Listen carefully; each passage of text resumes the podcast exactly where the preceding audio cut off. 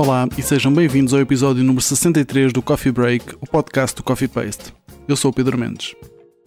Uma história de boy meets girl e girl meets boy, o espetáculo I'm Still Excited fala sobre o fim de uma relação entre duas pessoas inseridas num cenário de festa, que é também um ensaio de teatro.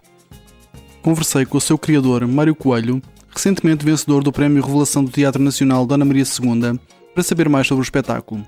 Espero que gostes. Até já. Olá a todos, bem-vindos ao Coffee Paste. O meu convidado de hoje é o criador Mário Coelho, a quem eu começo por agradecer muito estar aqui estes minutos a falar comigo. Olá, Mário. Obrigado, eu. Obrigado.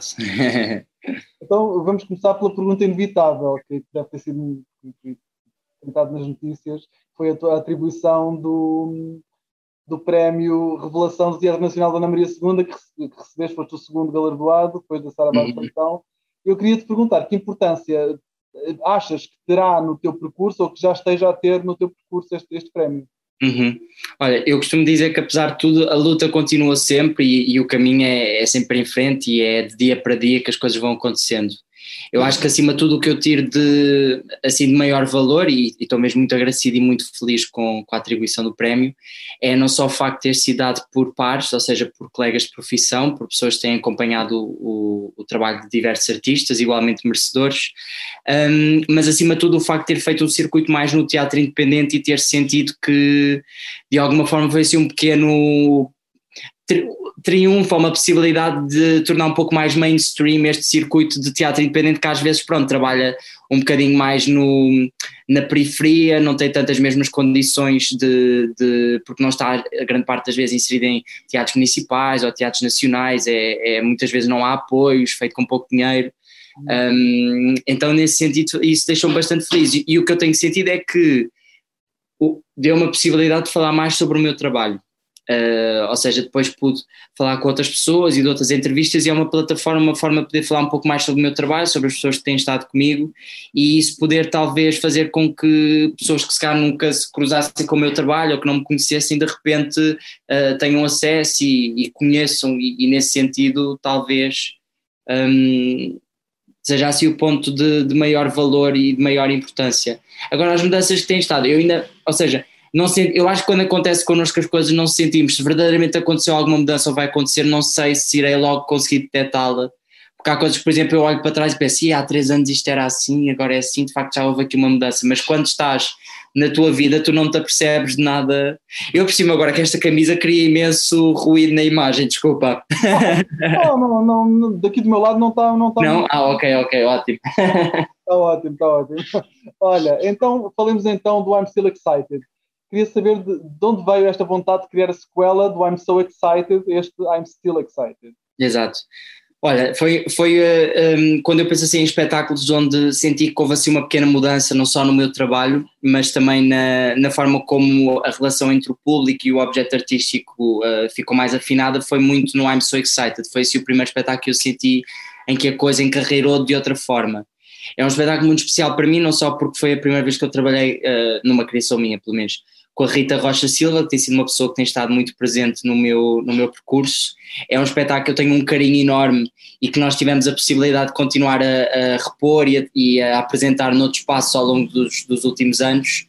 E, e senti de repente, ou seja, isto veio de várias ideias. Veio, eu estava a pensar, verdadeiramente sequelas em teatro é uma coisa rara.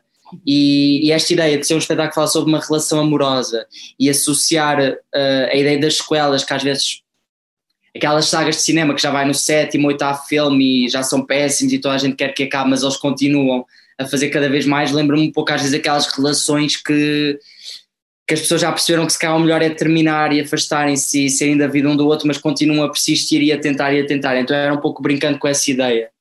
E depois, porque apercebi-me que, inevitavelmente, porque, ou seja, sendo eu homem, o primeiro espetáculo era muito uma perspectiva masculina da, da relação e, e apetecia-me abrir um pouco mais esse campo e trabalhar noutro sentido e, e, por isso é que foi tão importante, foi um trabalho de grande abertura com a Rita, com, com a Anabela Ribeiro, Mariana Guarda e o Pedro Batista que estão a fazer apoio à criação, ou seja, quis mesmo ter pessoas comigo que me ajudassem nesse sentido. Um, e pronto, e é muito um reflexo também de uma onda de masculinidade tóxica que eu sinto que existe muito na, na arte, a ideia também de, de, de, casal, de arte, da ideia da autoria, não só artisticamente, mas a ideia da autoria numa relação, uh, a ideia de posse, a ideia de poder, a ideia de hierarquias, era muito sobre isso que eu senti que ainda podia desbravar e trabalhar mais. Então acho que foi daí que surgiu a ideia de, de fazermos o I'm Still Excited. E é sobre, portanto, é sobre esses temas que nos fala o espetáculo, portanto, com base numa relação e com tudo o que tu está envolvido que tu já, tu já referiste agora, não é verdade? Sim, sim, sim, sim, sim, sim exatamente. Ok. Um, na sinopse, lê-se que I'm Still Excited assume-se como um objeto íntimo, duro e cru. Queres falar um bocadinho sobre isto? Sim, claro. Um, isso na altura foi, é, essa frase é uma frase que se repete também da sinopse do primeiro espetáculo. E nós, eh, nós falamos muito mais deste espetáculo como se fosse um ensaio aberto, a própria natureza dele é quase como se fosse um ensaio, e tem um lado meio inacabado, um lado meio cru, tem uma certa sujidade nele intrínseca, que me interessa bastante no meu trabalho e neste espetáculo em específico acho que um, está muito mais presente. E depois a intimidade é porque falo não só sobre a intimidade de um casal, mas também a própria relação com o público é feita de forma bastante íntima. Um, e há uma certa crueza, um lado meio rebelde, meio mal comportado na proposta que me agrada e que eu acho que de alguma forma está, está presente. Acho também, talvez seja uma questão muito geracional, acho que é um espetáculo muito fruto dos tempos que vivemos e de muitas questões que temos vindo a falar e deste binómio das relações heteronormativas e do que é um homem, do que é uma mulher e tudo isso, acho que inevitavelmente vem muito desse sítio, então daí essa, essa descrição. Sendo que é também e muito pop, ou seja, tem um lado muito pop, porque o próprio espetáculo tem muito uma mudança de cenários constante, é sempre uma mudança de cena, mudança de cena, mudança de cena. Então acho que é um pouco daí que vem essa descrição. E como é que, como é que correu, ou como é que está a correr o processo criativo com a, com a equipa que tu já referiste? Olha, tem sido incrível, tem sido incrível. Uh, por acaso, estava, hoje foi o nosso último ensaio antes de irmos para a Rua das Gaivotas 6 e estávamos a falar que às vezes parece que conforme vais fazendo mais teatro e vais trabalhando, um, parece que há uma certa magia e uma certa pureza que tu tens muito no início que se perde. Talvez te conheceres mais, ires trabalhando mais, ires começando a desenvolver. E este espetáculo trouxe muito novamente esse lado, trouxe-me. Parecia que estava a começar tudo de novo, ou seja, parece que é um espetáculo que é como se fosse o meu primeiro. Sinto muito esse lado, essa frescura e, e, sinto eu e sinto, e sinto a Rita e sinto também eles que têm estado fora a ajudar-nos e isso é muito bonito, eu sinto que, que, tem sido mesmo um processo importante, sabes, mesmo, acho que é daqueles que daqui a uns, a uns tempos irei, daqueles que vão mesmo ficar e que irei lembrar-me, eu já, eu já estou quase com ataques de choro à noite pensar que está a terminar, embora ainda falte tanta, uma longa jornada ainda falta ser apresentado e provavelmente ser apresentado em mais sítios, não é? Sim, sim, sim, sim. Nós, em princípio, para o ano faremos uh, reposição, já está quase confirmado, desta sequela e vamos também fazer uma coisa que nós já tínhamos esse desejo e vontade há muito tempo, que é de fazer uma sessão dupla e vamos fazer a primeira parte e a segunda parte em dois dias, uh, com uma hora e meia de diferença entre as duas. Fazemos a primeira parte, imagina, às sete e depois a segunda parte a começar uh, às nove e meia ou dez é uma ideia que nós temos e que a princípio isso vai concretizar. Ok. Um, uhum. Gostava de saber se, se, a pandemia afetou este processo que tu falaste e, e mesmo o resultado final do espetáculo. É, qual é que foi o papel da pandemia nesta, nesta história toda? Sim, sim, sim, muito, muito, muito. Uh, aliás, nós falamos sobre isso inclusive no espetáculo, mas o espetáculo ia estrear duas semanas antes do primeiro confinamento, o ano passado.